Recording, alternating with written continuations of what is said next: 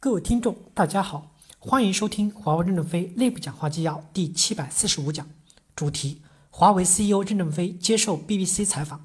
本文刊发于二零一九年二月十八日。接上文，记者问：据说花了很长的时间，您才开始跟媒体进行沟通。您一直以来是个很安静的人，面向媒体原来能不见就不见。大家都说您也好，华为也好，很秘密的。为什么花了这么长时间才把您自己才把华为向世界打开？为什么经历这样的危机才开放呢？任正非回答说：“其实华为公司从来就是很张扬的，在外面张牙舞爪的，包括余承东、徐直军，我们所有的领袖天天在外面讲，怎么他们就没网红呢？就把我给盯住了呢？我这个人是很羞涩的，不善于跟很多的陌生人在一起交流沟通，我善于仔细研究我的文件。我太太问过我，你到底爱不爱我？我说我爱文件。为什么爱文件？我说文件里面充满了哲学，充满了逻辑。”充满了东西，文件写出去、发出去以后，三五年大家都没有看到文件有什么影响。三十年后可以看这公司的队伍走得那么整齐，这就是哲学、逻辑和管理带来的东西。我太太总是问我到底爱什么，我说爱改文件。因此，我希望更多的精力用在内部，而不是外部，所以我就没有做董事长。董事长要承担工商登记的责任，要签这个文件、那个文件，那都是杂事儿，都是打杂，跟清洁工一样。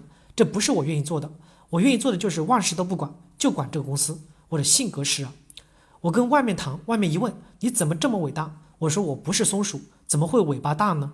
他说你是说自己不伟大，你是假谦虚吧？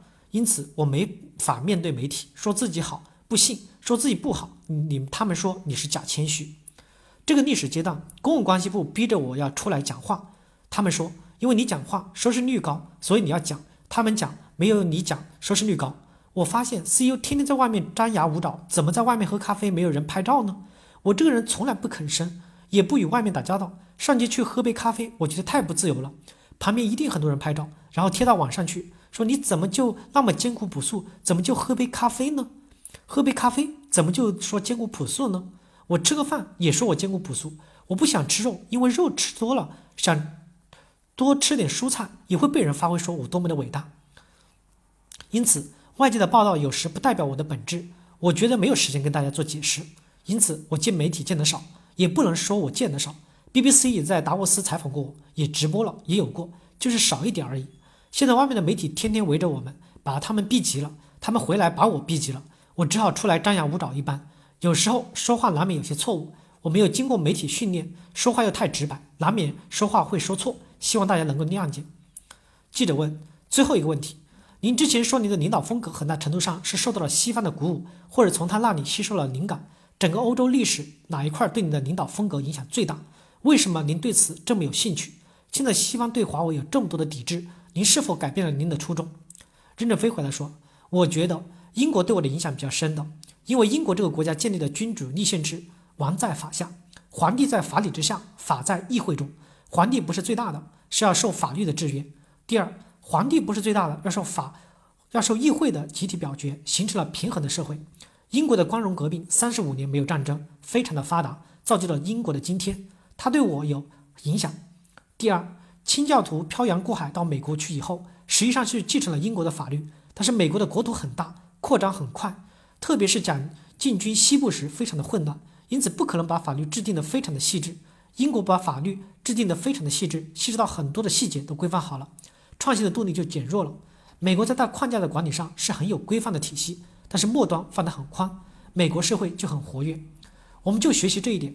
我们公司把大制度管得很死，到末端百花齐放，允许你规模化发展，造成公司华为公司既有序又民主又自由。然后华为公司被外界看起来是奇迹，其实就是学习了两个文化，一个是英国文化，把主干的文化一定要管得很清晰、很标准；二是向美国学习，把末端的文化很开放。允许开放，允许竞争，不把规范做得很细致，这都有影响。西方的很多哲学，很多的东西有很多丰富的内涵，所以我们在学习中还是起到很大的作用。我每天写的文字中既有规范的，又有诙谐、调皮、活泼的语言，因此看我的文章，慢慢的看，有人就看懂了，可能就上来做骨干了；有人没看懂，就在下面继续的活跃。所以华为公司就构建了一个有序的组织。记者说：“非常感谢您的时间。”我们的问题已经问完，从个人的角度来看，我要跟您继续聊的话，可以聊一天。个人的角度来看，现在面临的处境还是比较艰难的。感谢大家的收听，敬请期待下一讲内容。